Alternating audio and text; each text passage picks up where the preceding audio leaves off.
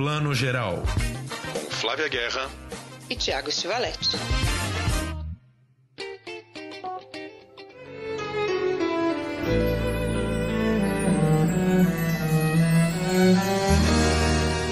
Ninguém sabe quem sou eu, também já não sei quem sou. Eu sei bem que o sofrimento de mim até se cansou. Na imitação da vida, ninguém vai me superar.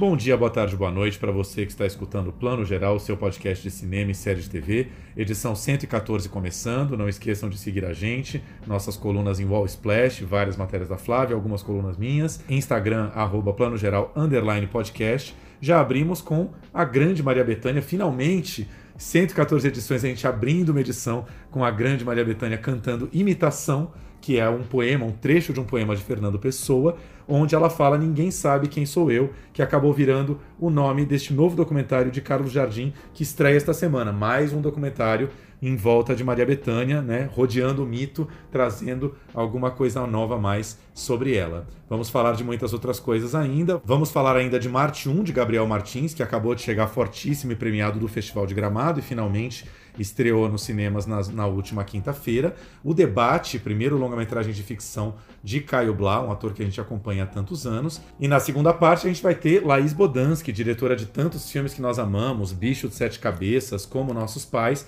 lançando agora nesta quinta-feira A Viagem de Pedro, filme sobre a grande viagem de volta de Dom Pedro I do Brasil para Portugal, filme estrelado por Cauã Raymond, que estreia nesta próxima quinta-feira. Mas antes, para começar a falar, eu chamo minha grande amiga Flávia Guerra. Bom dia, boa tarde, boa noite. Bom dia, boa tarde, boa noite, Tiago. Tem muita coisa essa semana e que bom, muita coisa de cinema brasileiro. Mas a gente começa falando dessa pesquisa que dá um, uma certa dor no coração. Eu espero que isso volte rápido. A pesquisa foi encomendada né, pelo Itaú Cultural, em parceria com o Datafolha, que já tinham feito essa pesquisa em, nos anos de pandemia sobre os hábitos culturais do brasileiro. E a população ainda não retomou esses hábitos culturais que tinha antes da pandemia, o mesmo patamar, né, Tiago? Só para dar um número aqui, um dado: 62% da população não estão ainda fazendo atividades culturais, né, lazer e tal, indo a museus, bibliotecas, cinema, teatro, com uma mesma frequência que antes da pandemia. E segundo esse estudo, 26% das pessoas que foram ouvidas declararam que retomaram as atividades, né, mas só 26%. 12% só aumentaram a intensidade das atividades, o Thiago está entre essas 12. Eu ainda não, ainda não voltei ao teatro. Isso é uma grande falha minha, né, Thiago? Mas já voltou ao cinema, pelo menos, também já ajuda. Ah, sim. Mas ah, é o que sim, você falou, né? A, a, o dado de cinema é um pouco mais preocupante para todos os eventos culturais feitos fora de casa, né? Os números caíram muito, mas para o cinema especialmente, porque, como você falou, só 26% foram assistir a um filme numa tela grande nos últimos 12 meses. Ou seja, de, quatro, de cada quatro pessoas que costumavam ir ao cinema antes da pandemia, apenas uma voltou e as outras três continuam em casa, vendo televisão, vendo streaming, né? Provavelmente vendo muito streaming e não voltaram para a tela grande. É preocupante, né, Flavinha? Porque é um pouco aquilo que a gente tem batido na tecla nas últimas edições. Tem todo um contexto grande aí que agora já não é mais tanto da pandemia. Eu não sei se essas três pessoas em cada quatro que não voltaram ao cinema, elas ainda estão com medo da Covid, de pegar a Covid numa sala de cinema, ou se a questão é o ingresso está caro, é, a, a, o Brasil está em crise, a gente está né, com o bolso apertado, aí você vai no cinema, você gasta no mínimo cinquentinha, sessentinha ali entre o ingresso e a pipoca. E aí isso acaba sendo uma grana que a gente conhece o brasileiro, ele prefere às vezes ir tomar só a cervejinha na esquina, né? Fico pensando se não pode ser um pouco isso. É, eu acho que é um mix, né, dessas preferências com hábito, né, e, e, cinema, qualquer, eu acho que qualquer hábito cultural, ele também é coletivo, né, você, é, eu, por exemplo, você, eu sei, os mais cinéfilos assim, adoram ir ao cinema sozinho, mas em geral, os programas culturais, as pessoas querem fazer, né, com um amigo, com o, o namorado, a namorada, marido, filhos, Então muita gente também está super ocupado trabalhando em casa, já está em casa, fica em casa mesmo. Acho que essa coisa do home office também contribui. Porque se você está no escritório, está na rua, o shopping é do lado, o cinema de rua é perto, é caminho, você já vai. Se você está trabalhando em casa, você não vai fazer o movimento de sair para ir ao cinema. Eu acho que isso também influencia. Essa coisa do, da inflação também tudo influencia, né? Tem toda a razão. É, a gente mesmo, até para os nossos eventos aqui, para estreias eventos de cinema, a gente tem muito esse problema hoje em dia, né? De ficou preso no trabalho, tá ali, tem live, tem reunião online, não sei o quê, e você não consegue calcular o tempo direitinho, não consegue abrir essa brecha de é, três horas que acaba sendo, né? Tipo, meia hora para ir ao cinema, duas horas de filme, mais meia hora para voltar. E você falou essa coisa de a gente pelo menos gosta de ir ao cinema sozinho. Eu tenho sentido que eu tenho gostado menos. E eu não sei se é só o fato de ir ao cinema sozinho. É um pouco essa coisa do cinema tá deprê numa sessão normal. Sabe? Você vai no Frecaneca no dia de semana, cara, tem três, quatro pessoas na sua sessão. É um clima um pouco, vou usar uma palavra pesada aqui, é um clima um pouco triste, sabe? É meio triste. Ao contrário das pré-estreias, dos eventos, todas essas sessões que o Cinesesc tem promovido, né? Sessões especiais de filme da MUBI no Cinesesc, abertura de festivais, isso ainda é uma delícia, porque como você falou, a gente agrega, né? A gente encontra as pessoas, é outra vibe. Né? Pois é, para você ver que uma coisa puxa a outra, né? As pessoas não estão indo ao cinema, eles estão ficando vazios. Aí a gente vai com o cinema vazio, fica triste porque tá vazio complicado. A gente tem que fazer esse movimento mesmo. Nessa pesquisa, aliás, é, anteriormente, né, as pessoas realizadas, a pesquisa realizada no ano passado, 59% das pessoas ouvidas declararam que teri, tinham ido ao cinema antes da pandemia. Né? E agora, como eu comentei, só 26% frequentaram alguma sala nos últimos 12 meses. Então, é, diminuiu muito, é metade, né? Então, assim, praticamente metade das pessoas. E para retomar isso, eu acho que leva um tempo. O streaming entrou aí muito forte também. E aí é uma pena, porque pessoas como nós aqui combinam, né? Pelo menos a gente vai ao cinema uma vez por, por semana. Nem todo mundo vai. Ou deixa para ir também, escolhe um, né, Tiago? Vai uma música, vai ver um show, vai, vai ao museu, vai né, vai ao bar, que também é um programa, né, um lazer.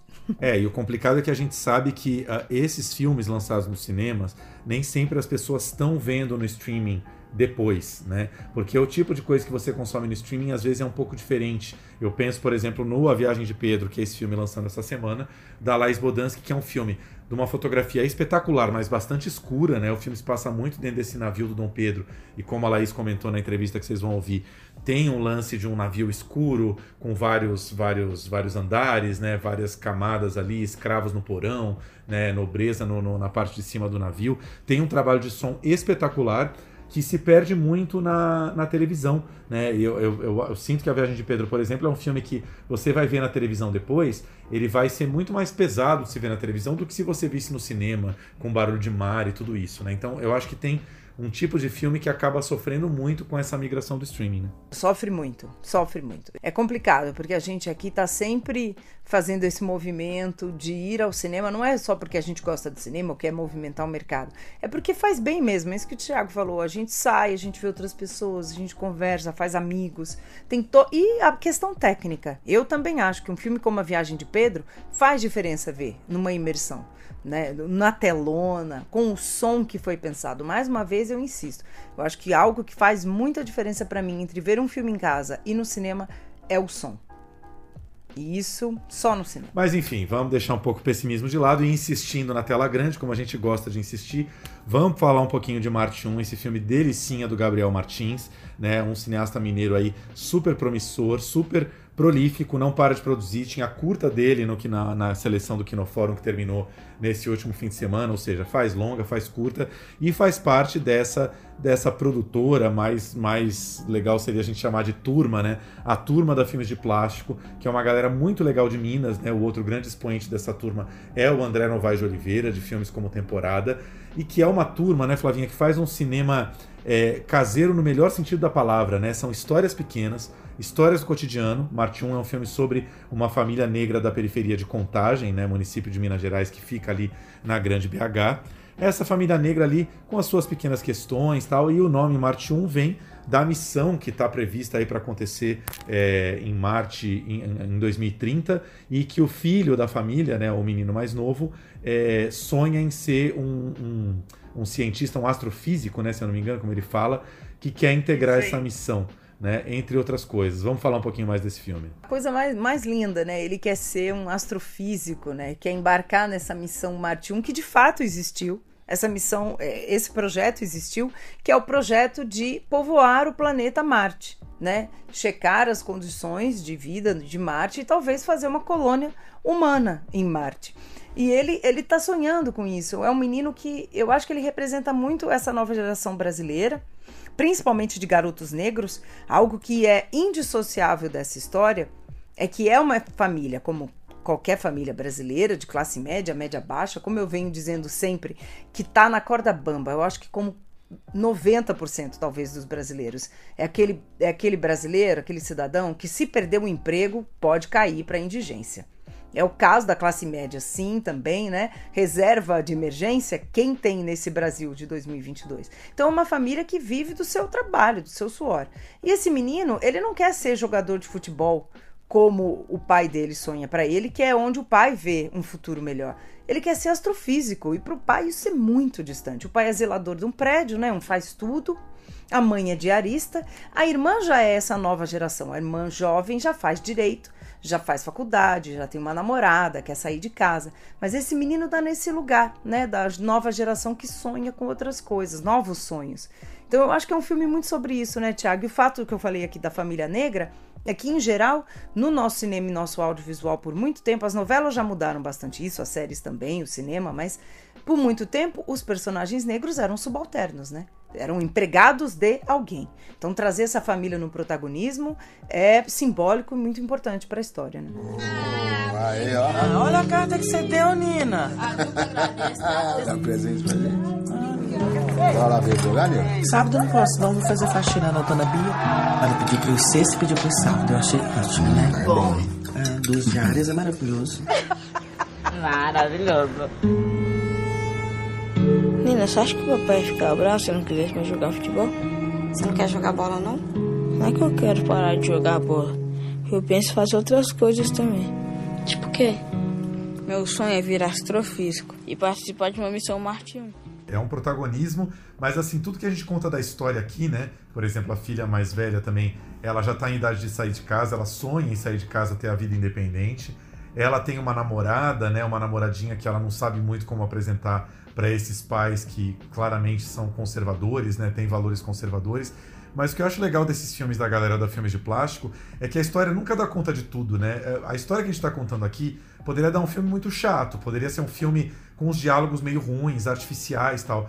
E essa galera da Filmes de Plástico coloca uma naturalidade nos filmes, né? Então o filme vai passear por várias situações dessa família, né? A menina vai num baile funk, é, a família toda participa de uma roda de pagode, tem ali todo o universo deles, nos diálogos feitos de uma maneira muito interessante, né? Você parece que está mergulhado ali dentro daquela família mesmo. É um quase documentário. Isso é muito difícil de fazer, né? Não é o diálogo que você veria nessa mesma família num núcleo de novela das seis, por exemplo. O diálogo seria outro. E eles criam um, um, um, estilo, assim, uma coisa até meio complicada de descrever, mas muito gostosa de assistir, né? Muito gostosa. E isso que você falou é muito difícil mesmo, né? Essa questão da simplicidade. Porque muitas vezes no audiovisual a coisa fica meio declamada, fica meio forçada, parece uma pauta colocada ali.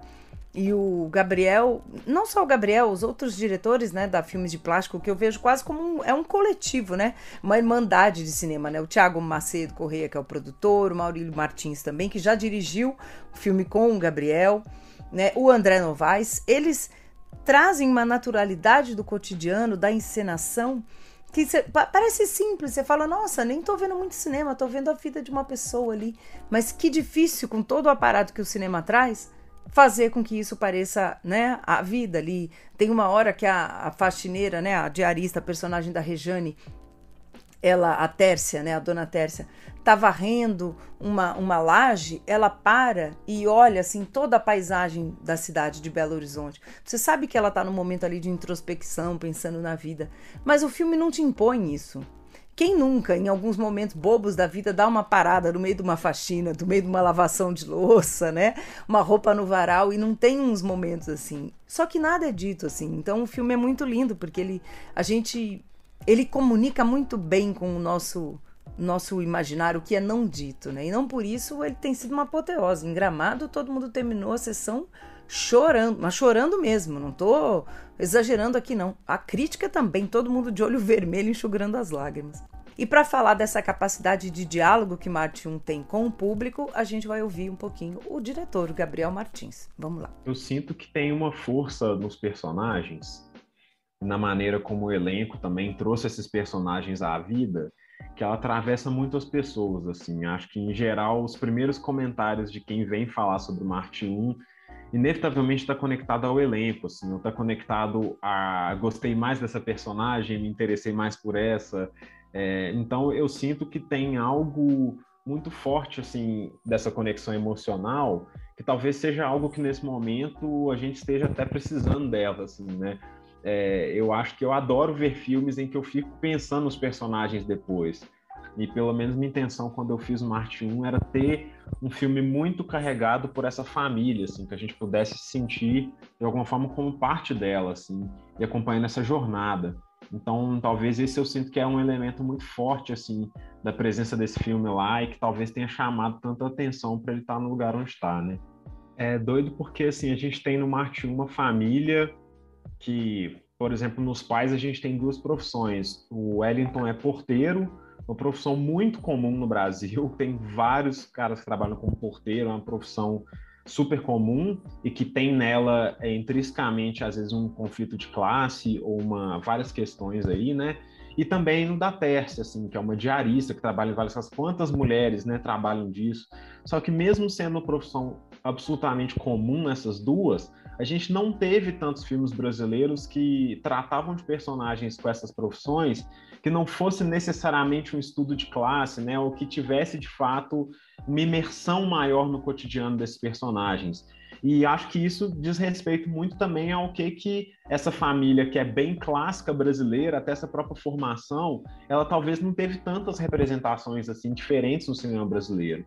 Eu vejo o cinema brasileiro como uma história ainda em construção, que tem filmes maravilhosos assim em todo o seu currículo. Eu sou um apaixonado pelo Brasil, pelo cinema brasileiro, mas ao mesmo tempo eu sinto que tem toda um cenário a gente ainda descobrir. E eu acho isso bom. Eu falo isso num sentido não só negativo, porque eu também não fico olhando para a história e o que, que deixou de fazer. Eu sou muito do presente e do futuro, e acho que esse filme também é. E eu, quando eu vejo essa família e essa possibilidade de filmes como esse, assim, eu acho que tem um escopo muito grande, assim, que a gente pode representar. Isso me deixa também muito ansioso para ver o filme no Brasil, né, com as pessoas, porque eu acho que a concepção, assim, quando eu escrevo um filme como Marte 1, eu estou pensando em pessoas que são muito próximas a mim, né? Eu não estou escrevendo uma realidade diferente, estou pensando em tias minhas, eu estou pensando em familiares.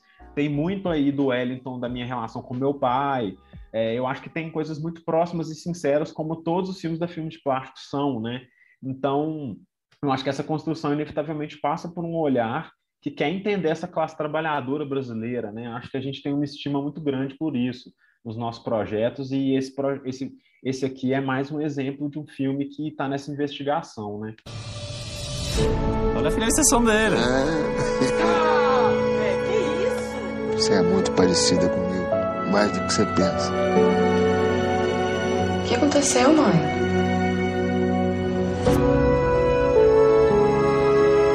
Marte deve ser longe para Dedéu, né? A distância é aproximadamente 60 milhões de quilômetros, pai. Fica assim não, Sam. Vai dar certo.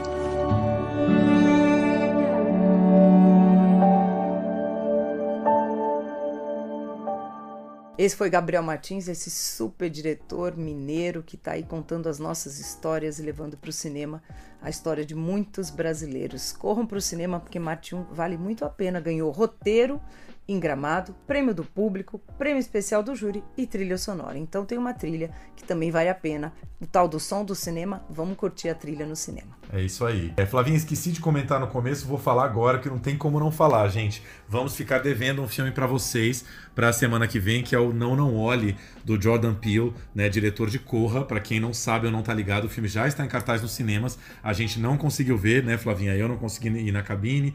Flavinha estava em Gramado, não conseguimos ver o filme ainda, mas já chegou aclamadíssimo, elogiadíssimo no Brasil, né? Tá estreando até com alguns meses de atraso em relação aos Estados Unidos Mas, enfim, é, o comentário que, que começou a rolar desde que o filme estreou nos Estados Unidos foi que, enfim, o Jordan Peele fez a melhor é, trilogia, assim, de começo de carreira que algum diretor podia conseguir fazer, assim, que você pega Corra, Nós e agora Não Não Olhe, são três quase obras-primas do terror, assim, então estamos curiosíssimos para ver. Eu acho que eu vou conseguir ver ao longo dessa semana, Flavinha não, né, que já está na correria viajando para Veneza, mas a gente dá um jeito de comentar o filme aqui semana que vem. Fica só o aviso para quem já quiser e puder correr no cinema, porque a gente não sabe quanto tempo fica em cartaz, né? Tá sendo um lançamento muito menor do que o Corra, então para ficar ligado.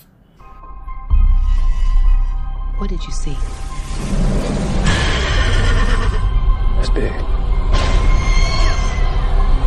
It's in the cloud.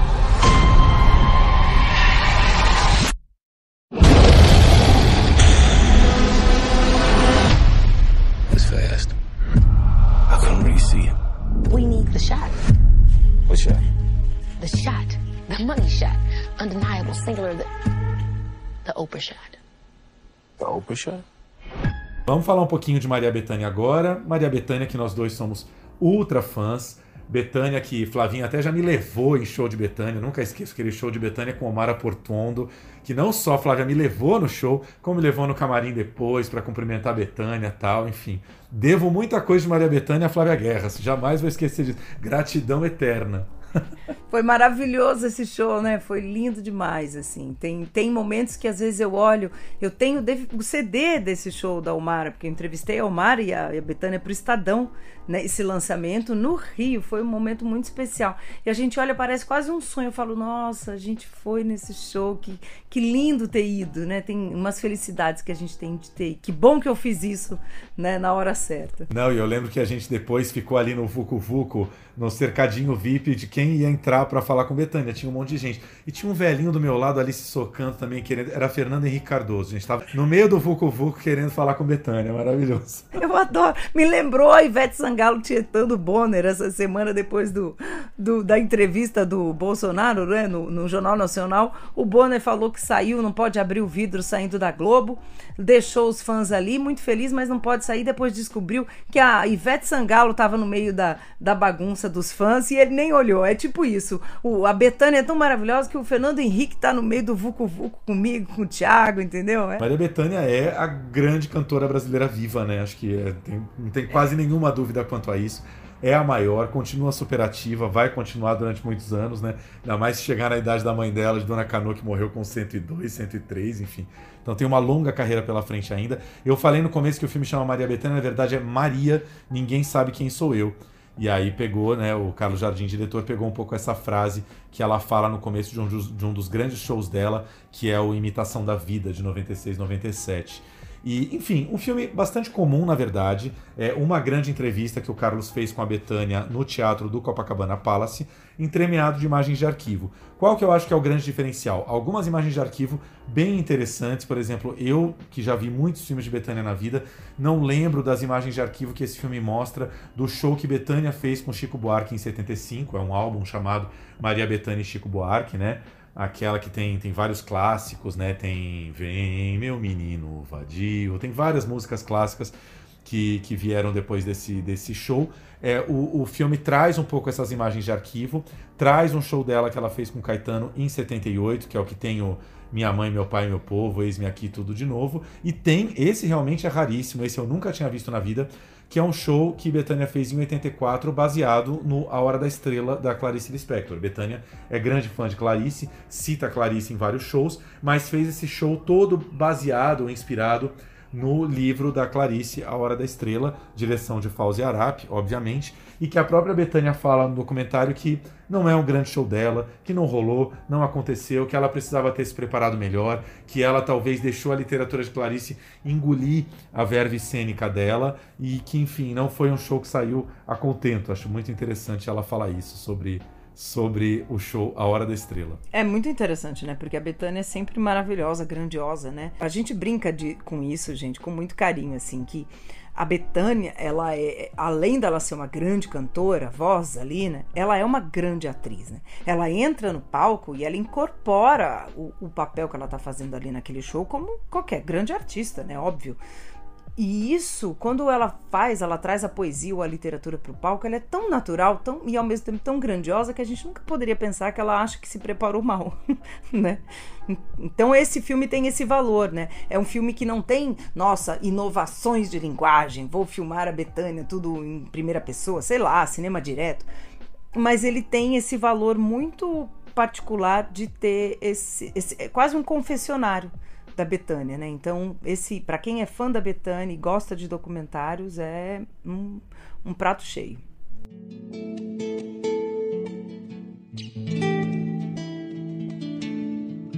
Sou mesmo a charada sincopada que ninguém da roda decifra. Os serões da província. Isso tem uma tradução radical minha, né? Tem lugares, momentos e jeitos, acontecimentos em mim na pessoa que sou que não que não decifro. A fé no que virá, e a alegria de poder olhar pra trás. Caetano é mestre do meu barco desde que nasci. Caetano me ensinou a andar, andar, dar os passos. O meu gosto não era muito o gosto das meninas da minha idade do meu, no meu colégio. E ele me ensinou que aquilo era direito meu e que era normal. A mesma grande saudade, a mesma grande vontade. Minha mãe, meu pai, meu povo. Destaco só mais dois momentos que eu achei bem interessantes desse filme.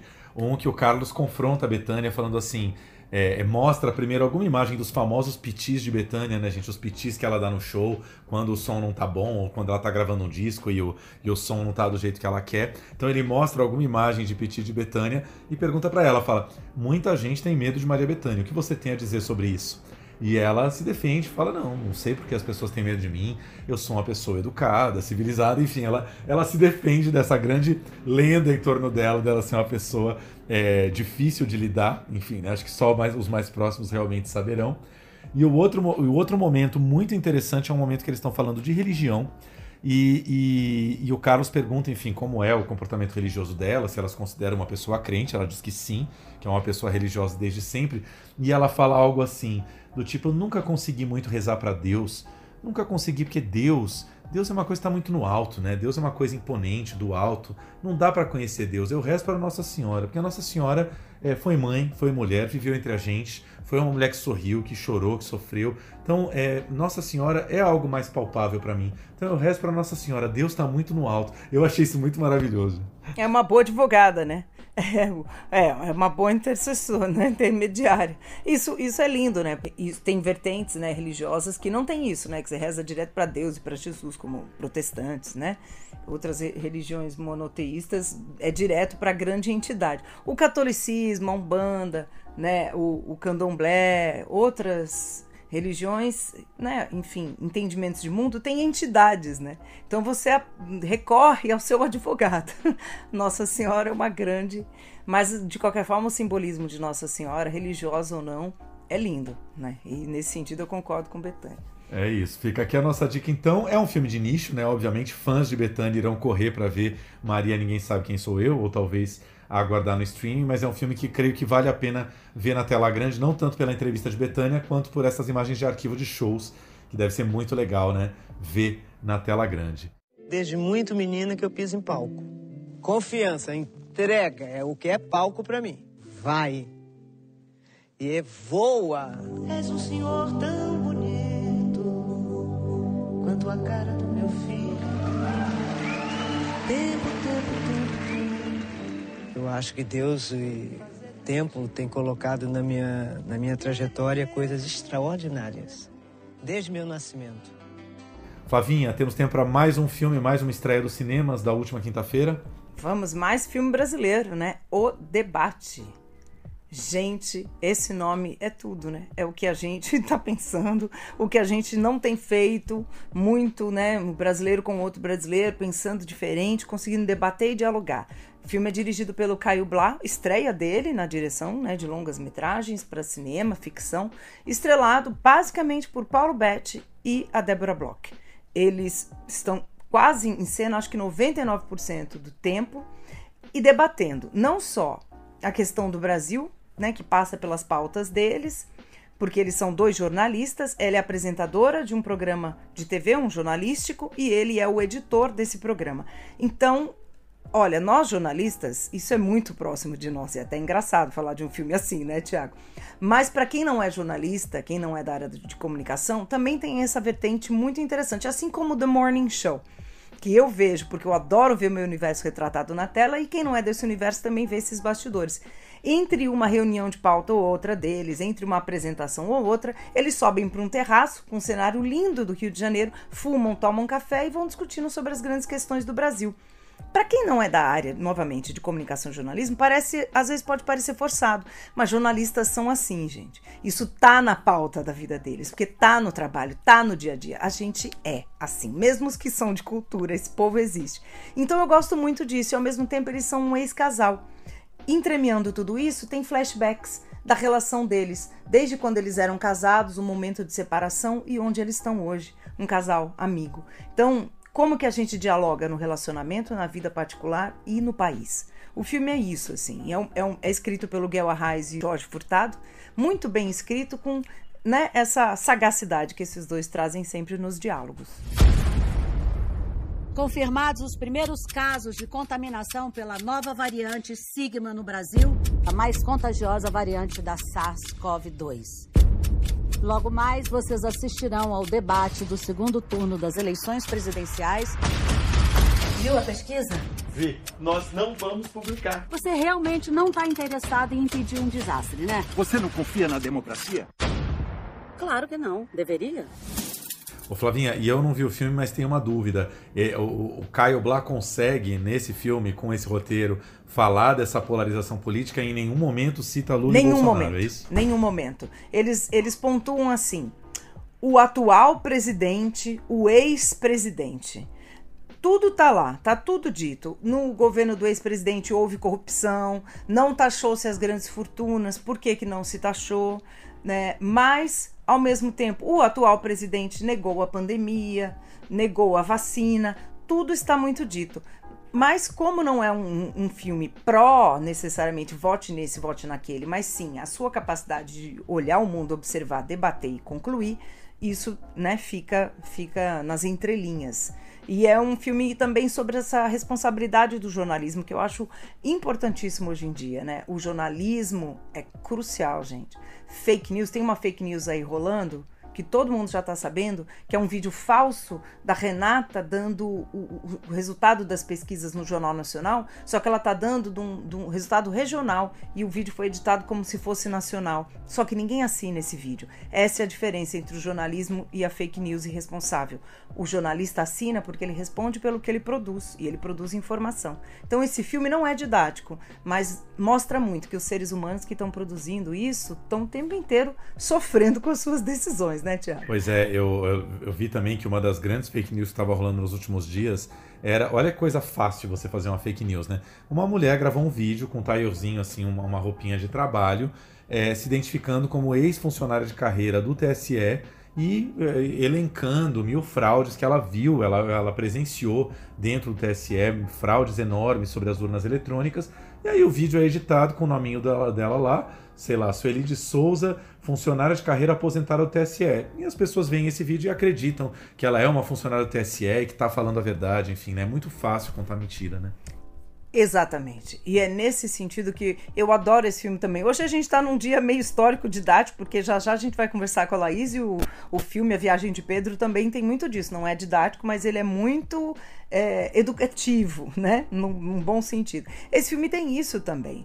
O, o jornalista, como eu falei, ele está o tempo inteiro tendo que decidir sobre a responsabilidade social dele. É comunicação social, é uma função, tem responsabilidade. Você mente, você inventa e passa, e quando se repassa isso, também se tem responsabilidade. O filme não é sobre isso, mas é o melhor jeito da gente entender isso. Quem são essas pessoas que estão produzindo e todo tempo as decisões são tomadas.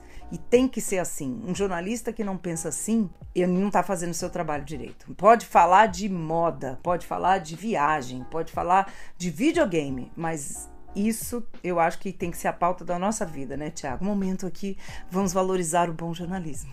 Momento editorial. Eu, eu, vi, eu vi uma foto de divulgação do filme Os Dois em Cena, o Paulo Bete e a Débora Bloch, e eu achei a Débora muito com o cabelinho e o porte da Renata Vasconcelos, assim, muito, né? Aquele cabelo meio armado, um oclão, assim, para impor seriedade, e a própria postura dela, assim, bastante calcada na Renata. Achei isso interessante. Ela tá calcada muito no estereótipo também do jornalista de TV. Eu, cá para mim, que sou da área de cultura, gostaria de ver as apresentadoras, as âncoras, com roupas menos é, tom pastel. Elas nem andam usando tanto tom pastel, mas é tudo sempre muito neutro, formas muito neutras, né? Claro que também é prático. A jornalista não é para aparecer mais do que a informação, né? É o contrário de um talent de um programa de variedades. Né? Tiago é jornalista, o Tiago é roteirista do TVZ. É outra pegada, né? Entretenimento, você veste o talento ali para ele ser o ator principal. No jornalismo é o jornalista, é, é, o, é, a informação. Então a Débora tá lá com aquele cabelo, né? Tom pastel, a roupa tom pastel, tudo muito sóbrio para ela não aparecer muito. E isso a direção de arte do filme mandou muito bem. Caio contou que nada do filme é pós-produção tudo eles tiveram que fazer durante o filme. Então tem ela na frente dos telões e tal. O filme foi filmado há dois meses. Imagina, tempo recorde. É quase uma matéria jornalística, grande reportagem da TV. Às vezes tem umas que ficam dois meses na edição, né? Um Globo Repórter, por exemplo. Mas enfim, vamos ouvir um pouquinho o Caio contando dessa vontade de dirigir e por que esse filme e por que essa rapidez, né? Dois meses já filmar, editar e lançar no Brasil a gente acabou acabei estreando com um filme de jornalismo sobre jornalismo dedicado aos jornalistas um, e um filme no, no timing do jornalismo acho que ninguém nunca tinha ouvido falar isso da gente filmar montar é, mixar e lançar em 60 dias assim. Acho que isso é um feito. Foi a única forma que a gente teria para conseguir participar do momento do país enquanto ele acontece e foi um, um, movimento de superação e de guerrilha incrível, um filme de baixo orçamento com um diretor estreante, enfim, foi um desafio enorme. Mas eu queria dirigir há muito tempo, eu estava enchendo o saco dos diretores do set, dando opinião, dizendo: filma com a câmera na mão, vem mais para cá. O Guel, principalmente, o ano passado a gente filmou o Grande Sertão Veredas, foi um projeto grande, muitos meses, a gente muito próximo, fazendo o Riobaldo protagonista e dava opinião o tempo inteiro, ainda mais grudado com o Gustavo Adpa, que também é meu parceiro de vários filmes, desde o Brother, Entre Nós e agora no Grande Sertão. Enfim, sempre foi um cara com quem a gente prometeu fazer um filme juntos, prometeu filmar juntos e tal. E eu já batalhei por aí com muitos roteiros debaixo do braço, tentei levantar é, dirigi um especial lá na Globo, Amor e Sorte, junto com a Luísa, a Raiz e com a Patrícia Pedrosa. A gente escreveu também junto com o Jorge Furtado. Então, esses caras, o Jorge, o Guel, foram vendo a minha formação, o meu interesse, a minha, a minha troca e acharam que estava na hora de eu, de, eu, de eu ter uma oportunidade de eu dirigir o primeiro filme e me convidaram para esse e foi realmente uma experiência incrível. A imprensa comete erros e acertos. Muitas vezes publica matéria de um modo que o investigado parece culpado e isso vira uma condenação antes mesmo dele ser julgado pela justiça. Jornalismo é uma profissão de alto risco, por isso mesmo, de grande responsabilidade. Você tem noção do que você está fazendo? Sim, sim. Estou me tornando um homem-bomba. Agora você vai ficar imparcial. Marcos, a gente não pode dizer isso no telejornal. Um debate que vai definir a vida ou a morte de milhares de pessoas. Tá aí então o Caio Blá falando. Bom, primeiro longa de ficção do Caio, né? Muito feliz também de ver que mais um ator aí, né, entra pro clube dos atores diretores aí, Celton Mello, Lázaro Ramos, Wagner Moura, né? Lázaro também estreou esse ano, né? Agora Caio estreando, que venham muitos outros filmes por aí, né? É, rápidos, como você falou, né? Feitos no calor do momento, mas também outros bem planejados, aí feito aí com, com tempo, né? Com tempo e lentidão aí para fazer uma coisa, uma história também mais atemporal. Fica aí então a nossa última dica, o debate em cartaz nos cinemas já desde semana passada ou essa quinta, Flavinha? Desde semana passada, já entrou e vai aí para os debates.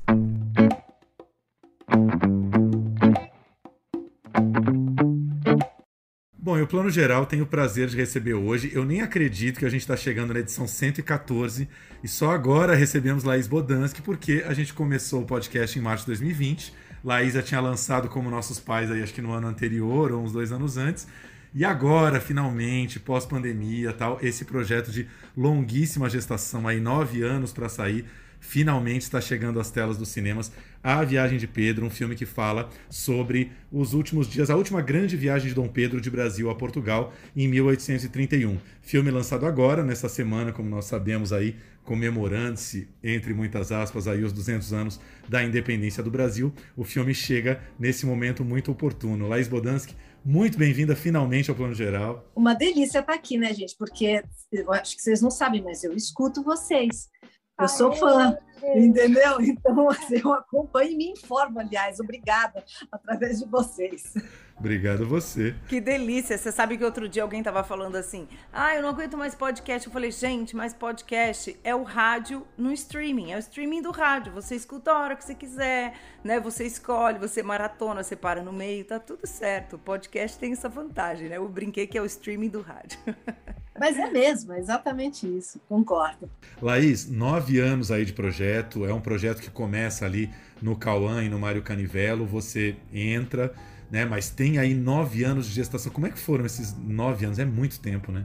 Na verdade, assim, todo projeto demora muito, porque do dia que você tem a ideia até ele acontecer, demora. O Cauã sempre fala nove anos, é, é, essa é a conta dele. Que de fato a gente tinha nove anos, eu acho que uns nove anos atrás, a gente tomou um café é, com desejo de achar um projeto juntos e qual seria e tudo mais. E ele, ele e Mário Canivelo trouxeram a, a, ideia de fazer o filme sobre Dom Pedro, que eu cresci o olho e falei, hum, acho que aqui é o nosso projeto. Eu lancei como nossos pais exatamente cinco anos atrás. Eu lembro, foi esse período do ano. Eu lancei como nossos pais e mergulhei no roteiro. E já tinha um roteiro anterior, uma versão completamente diferente, com outros roteiristas. Mas que aí, quando eu entrei no projeto, de fato, é, assim completa, né? Eu falei, não, não, não vai dar para ser essa história, o enfoque tem que ser outro e, e eu tenho que escrever porque eu acho que eu tenho que emprestar a, o meu olhar para essa personagem. Então, na, nos meus cálculos, são cinco anos. Laís, eu, eu adorei isso que você falou que é o meu enfoque e reescrever.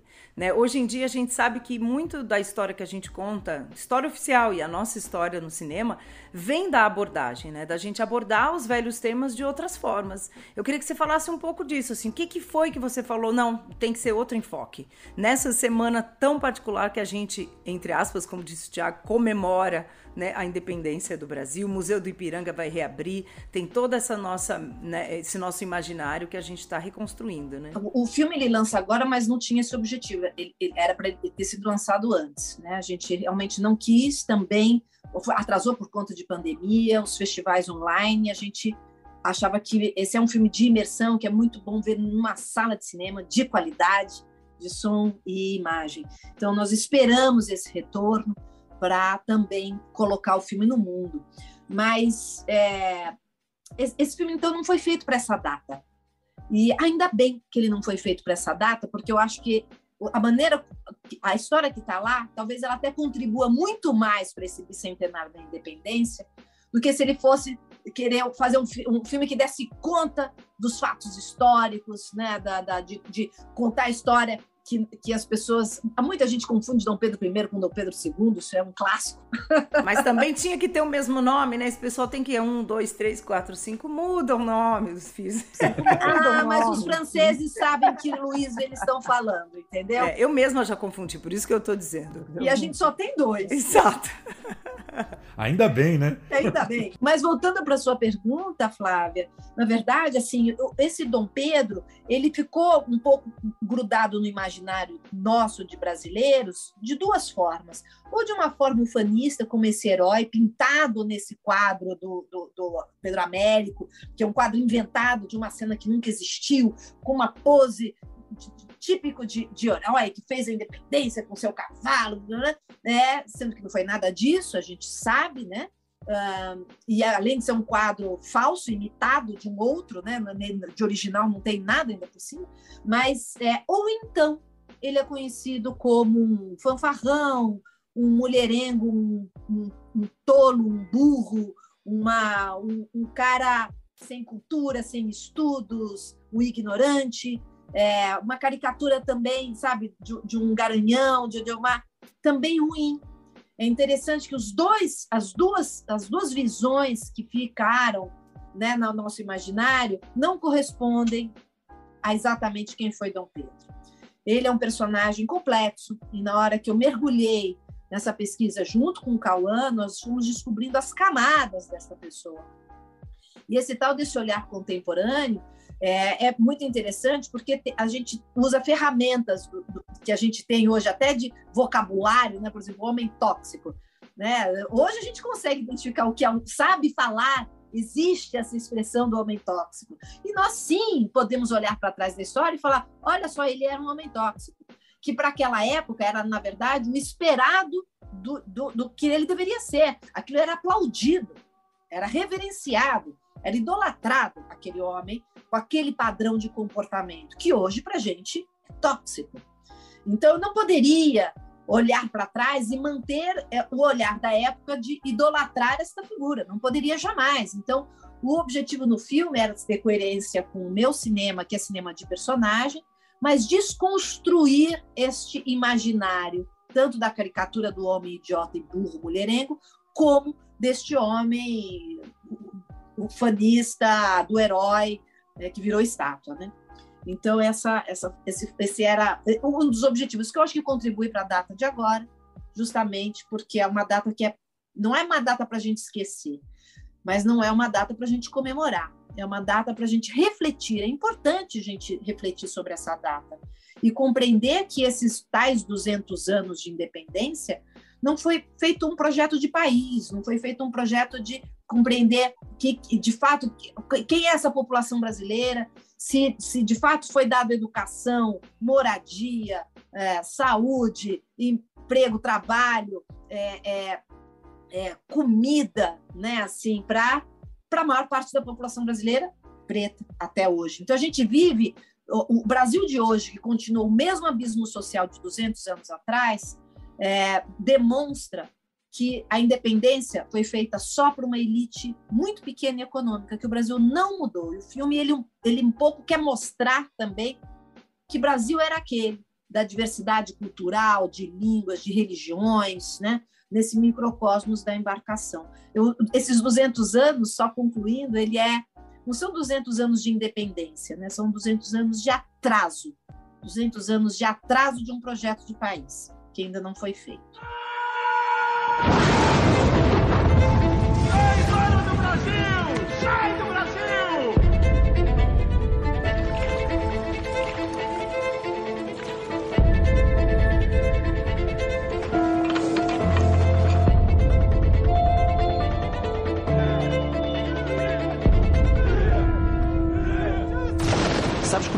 Pessoas se referem a ti nas ruas de Portugal, Pedro?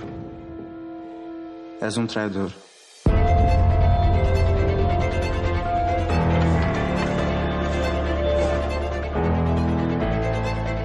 O senhor sabe o nome disso que eu tenho?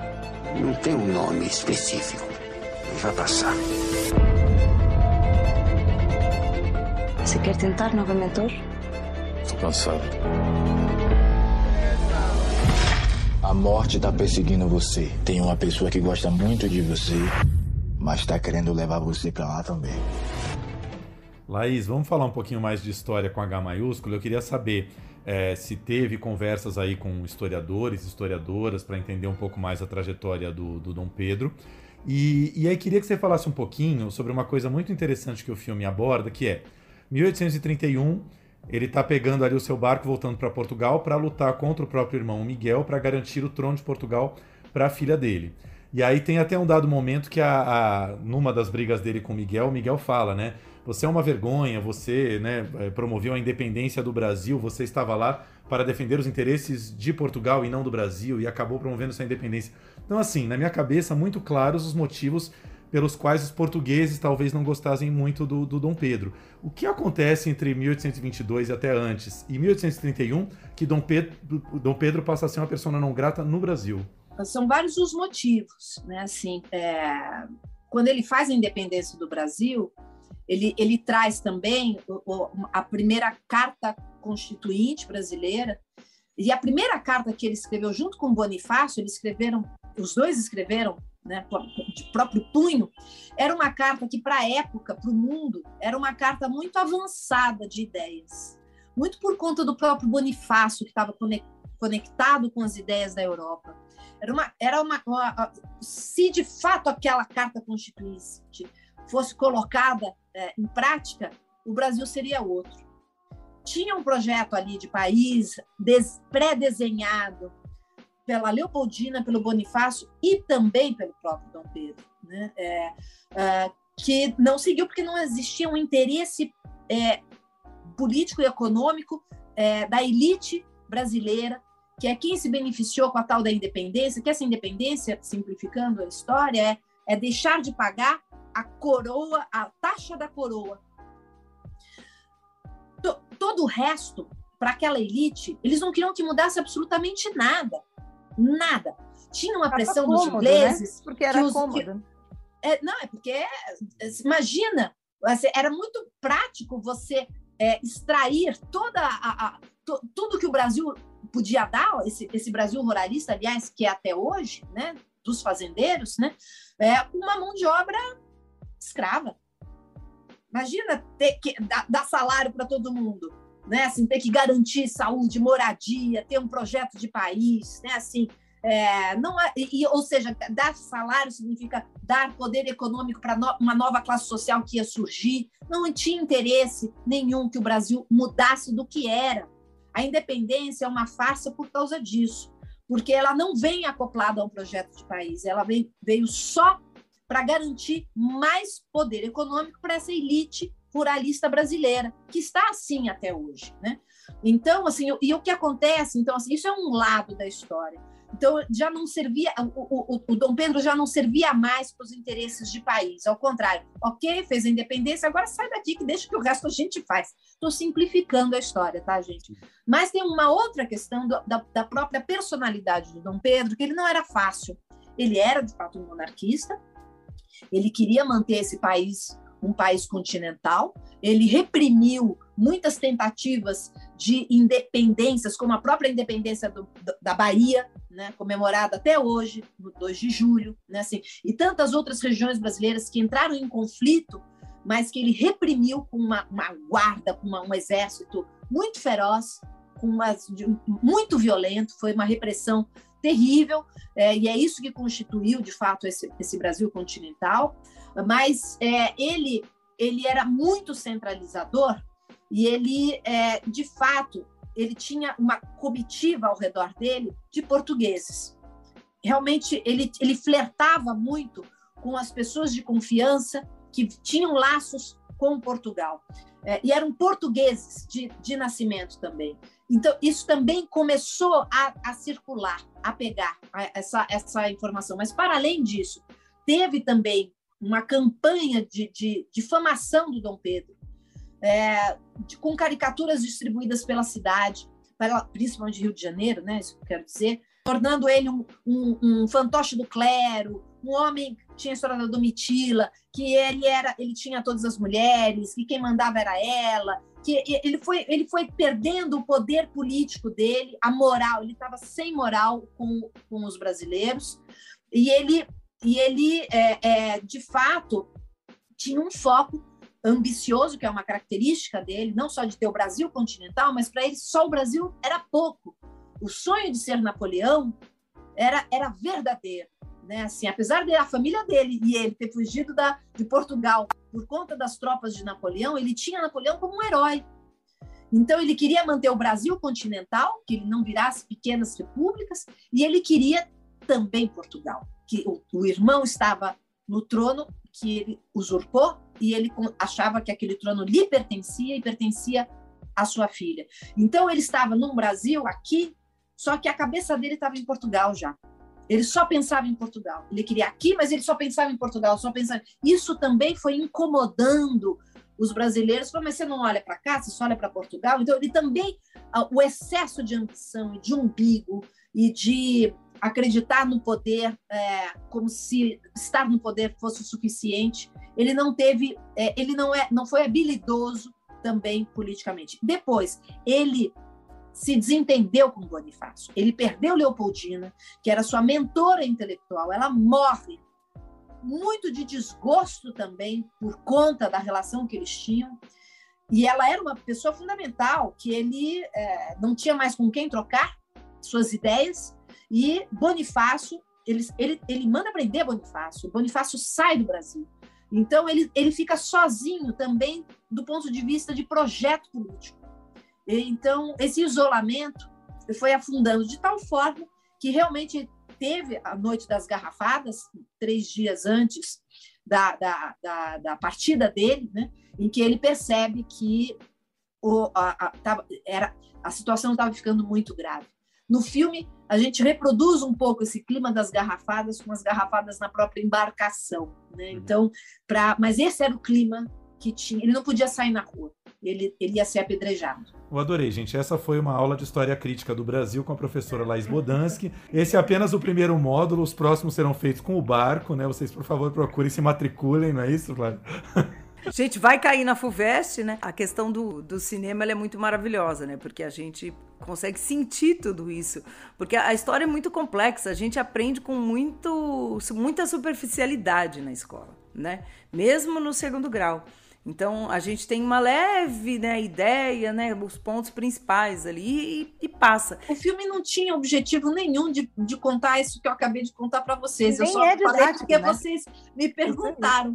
É. É, mas assim, é, o filme, a pretensão dele é muito mais proporcionar uma imersão para o espectador, como se ele viajasse numa cápsula do tempo, caísse naquele dia, naquela embarcação, e por acaso, de, de, como um forasteiro, entrasse ali e fizesse uma travessia de dois meses numa embarcação em 1831, acompanhando essa corte que, que escapa, que foge, acompanhando os vários andares dessa embarcação para ter acesso, conhecendo o que era o Brasil daquela época, a, a, principalmente a população preta brasileira, com a sua diversidade de cultura, de língua, de religiões, né? É, que embarcam com, com Dom Pedro nessa, nessa, nessa travessia, com seus sonhos, suas, seus objetivos, suas angústias. Né? Então, é, proporcionar como se ele tivesse embarcado também para enjoar, para ficar na calmaria, para viver uma tempestade. É um filme de imersão, mas uma imersão também para no inconsciente do Dom Pedro, para a gente ter acesso a esse olhar, que aí sim é o meu olhar, né, Laís, contemporâneo, crítico, a gente sonha coisas que muitas vezes a gente não tem coragem de contar para ninguém, porque são verdades tão profundas, são culpas e medos que a gente não revela.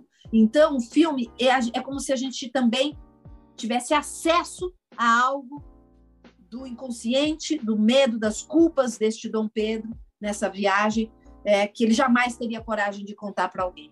Então, é. para revelar a sombra dele, né? Assim, então, essa é, é, por isso também, e, e mas assim, só, só falando também que essa, é, é, tudo que está lá no filme não é inventado, né? Assim, ele de fato tinha epilepsia, de fato ele talvez tivesse sífilis, porque ele tinha todas as características de sífilis, ele tinha pequenos delírios já, é, ele, Leopoldina tinha morrido, ele escutava vozes, via ela, ele sentia culpa imensa de, de, de ele percebe finalmente que ele perdeu uma grande parceira. Então, toda essa essa deixa é, da, da, do estado emocional, ele estava impotente, ele escrevia para Domitila que a máquina dele não funcionava mais, então tudo isso é, é, fato, né? Então, é, o, o, filme, é, apesar da gente entrar na cabeça dele, tudo que está ali não é inventado. Ah, sim. É, é, é, tem essa interpretação muito subjetiva, que eu, que eu acho muito interessante, que é o que dá pra gente esse novo olhar, como você falou, né? O novo olhar, o subjetivo dele é o, é o mais bacana, né, do, do, sensorial ali, que eu acho que é muito sensorial. E eu gosto muito quando você fala, para mim esse barco é o microcosmo do Brasil, né? É um pequeno Brasil ali. Né, tá, lá todos os nossos estratos sociais, o jogo de poder, a escravidão, o racismo, né? Eu gosto muito disso. Você falou do quadro do Pedro Américo. Eu me lembro a primeira vez que eu, criança, vi o quadro do Pedro Américo no Ipiranga e o guia comentou sobre o povo que é aquele, né, homem descalço na carroça, olhando tudo do cantinho, sem entender direito o que está acontecendo. Aquilo é tão genial que até hoje nós estamos aqui ainda assim. Né? É, e esse quadro, toda vez que eu vejo no cantinho, descalço, olhando na carroça o que está acontecendo. Eu sempre penso nessa imagem, ela sempre volta para mim.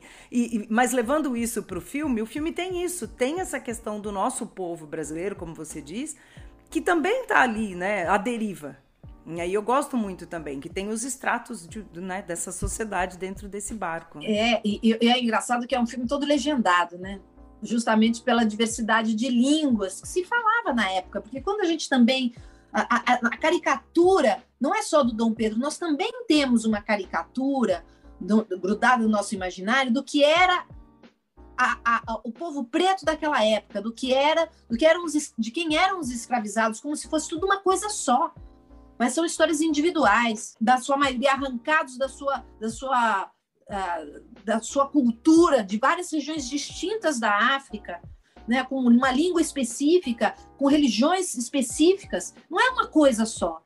Então, o filme também tem essa pretensão de mostrar essa diversidade dessa, deste que é o povo brasileiro, que constituiu, de fato, uh, de quem somos nós, povo brasileiro. Né? Então, é, é, essa, essa, a, as várias línguas faladas e os conflitos justamente nas línguas, é, é isso para mim era fundamental.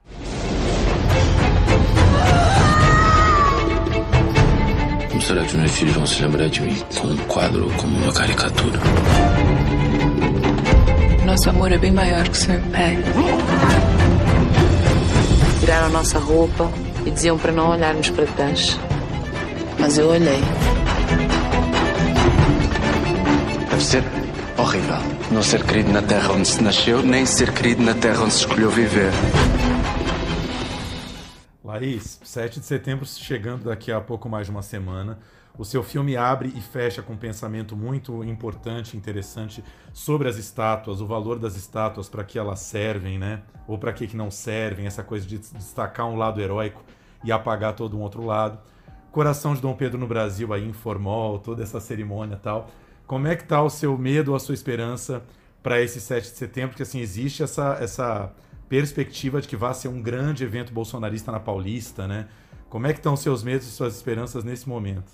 Ah, eu tô com medo, sim, preocupadíssima, né? Assim, porque é, é um número significativo de pessoas que não têm um, um, um olhar crítico para a nossa história, e que não tem empatia pelo povo brasileiro, porque na hora, no sentido do seguinte, a maior parte do povo brasileiro é preta, que hoje se encontra principalmente na sua maioria quando você visita um presídio, na sua maioria são corpos pretos, né? Se você vai numa comunidade, numa, numa, numa favela, a maioria é preta, né? Assim, então, se você vê as pessoas na rua pedindo dinheiro, a maioria é preta isso, isso é uma coisa muito importante que tem, a gente tem que parar para pensar de por que, que isso é assim.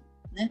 Isso significa que, há 200 anos atrás, nessa tal desta data da independência, é, não foi feito o projeto de país. Então, a gente não está há 200 anos da independência do Brasil, a gente está 200 anos atrasados de um projeto de país. Né? Então, isso me assusta muito as pessoas não entendem, um número significativo de pessoas não entenderem isso e irem aplaudir de forma ufanista esta data, sem um olhar crítico.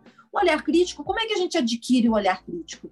Na escola, principalmente. Né? Então, assim, não à toa, este atual desgoverno fez um ataque importante na, no Ministério da Cultura, desfazendo projetos de política pública para garantir uma, uma, um ensino público de qualidade, né? Assim, a, a, a ter a, cotas de, te, de, de, de, cotas de tela, ó, eu já falando nossa divisão, cotas nas universidades, né, para garantir o acesso de pessoas pretas ao ensino superior, né?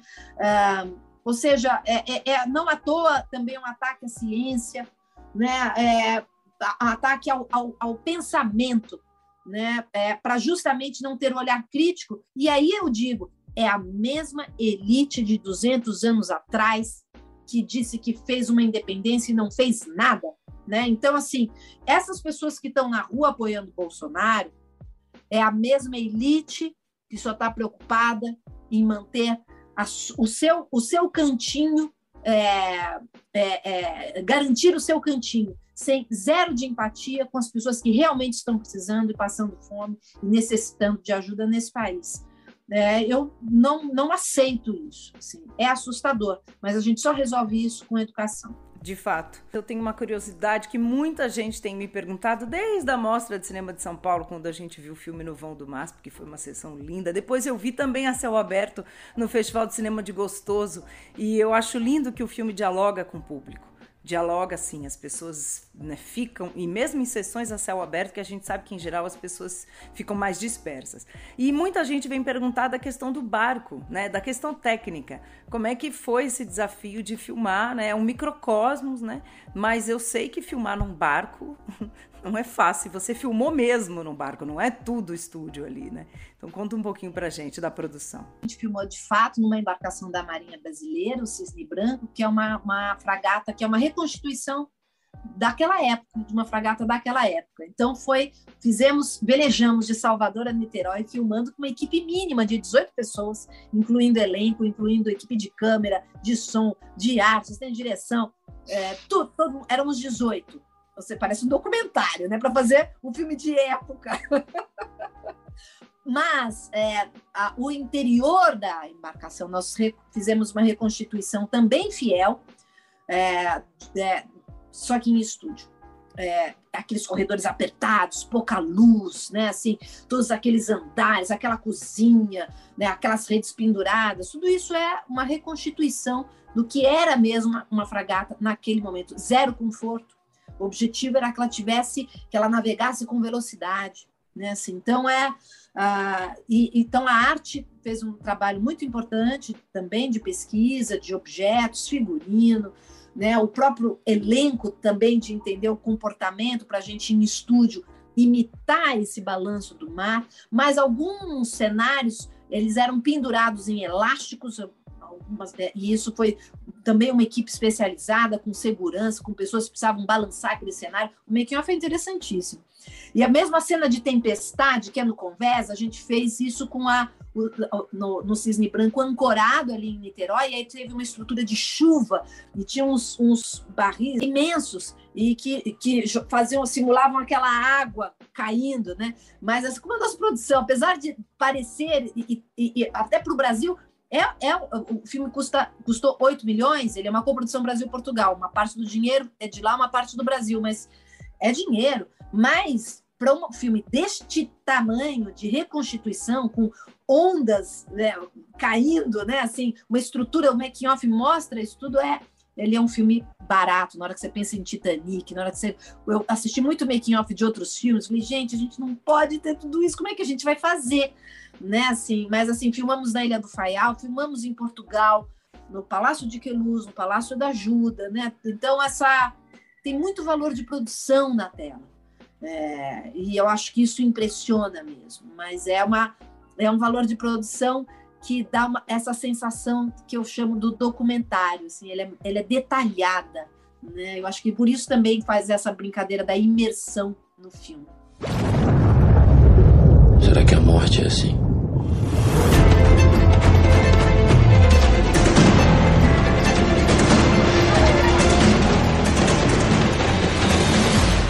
No inferno.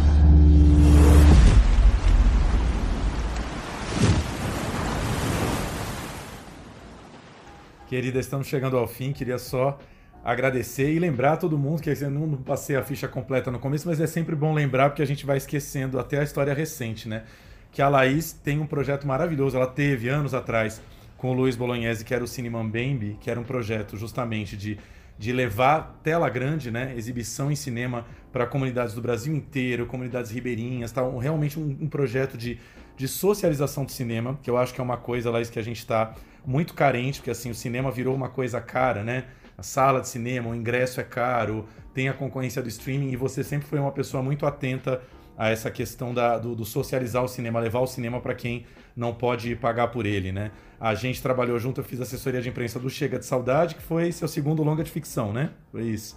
E aí eu lembro que assim, nem sei se você vai lembrar disso, mas a gente viajou algumas cidades só aqui do interior de São Paulo, Santos, Sorocaba, Ribeirão Preto, né? É, cidades assim E, e, ela e o Luiz apresentando o filme assim com a mesma empolgação de uma pré-estreia em São Paulo, no Rio de Janeiro. Eu estou fazendo igual com a viagem de Pedro, não mudei nada, tá? Continuo pegando o filme debaixo do braço, sentando, fazendo debate, fazendo. Principalmente, tem um movimento muito interessante cineclubista acontecendo. Participei de várias sessões com debate. É um filme que, para conversar sobre, é muito rico. Eu estou falando com vocês agora, mas eu vou viajar para Fortaleza Vou fazer Fortaleza, João Pessoa, Recife, depois Curitiba, Porto Alegre, Rio de Janeiro. Assim, é uma, sabe, tem uma, uma um tour aí pelo Brasil para poder levar esse filme e falar, né, sobre ele. Eu tenho muito prazer nisso. E ó, é isso, é, é o esforço de tirar o filme do eixo Rio São Paulo, né? Porque senão o filme fica concentrado aqui nas suas sessões oficiais, isso é muito importante. E lembrando que, assim, acho que tudo a ver com esse pensamento da Laís, que o filme estreou na Mostra de São Paulo ano passado, lá no Vão Livre do MASP, né? Então, assim, realmente você não é o tipo de diretora que, apesar do que você falou, né? Quero muito sempre que o filme seja visto na tela, da sala fechada, som e tal. Você abriu mão disso na estreia para que o filme fosse visto por todo mundo ali na Paulista. Isso foi muito, muito legal. Né? Laís, rapidinho, só algum projetinho que você já está tocando de cinema ou série, televisão, alguma coisa, não?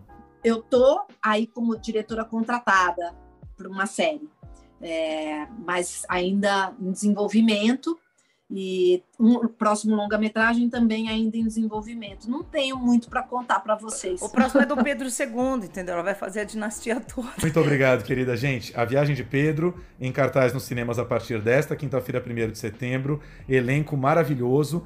Calban Raymond como Dom Pedro I, mas temos também Isabel Zoá, Vitória Guerra, Rita Weiner, Dirce Tomás, produção da nossa grandíssima Bianca Vilar também, da Bionica Filmes, junto com a Buriti, né? Bianca Vilar que acabou de fazer mais um Turma da Mônica aí, joga em todas as pontas, né? Faz filme infantil, faz filme histórico e tudo isso.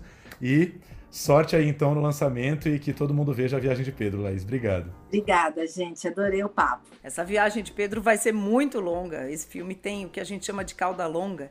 Ele vai ficar por muito tempo e que muitas gerações assistam, porque ele é, né, atemporal. Obrigada. Então, no geral, vai ficando por aqui. Tenham todos uma ótima semana com muitos filmes no cinema, na tela grande e também na tela pequena.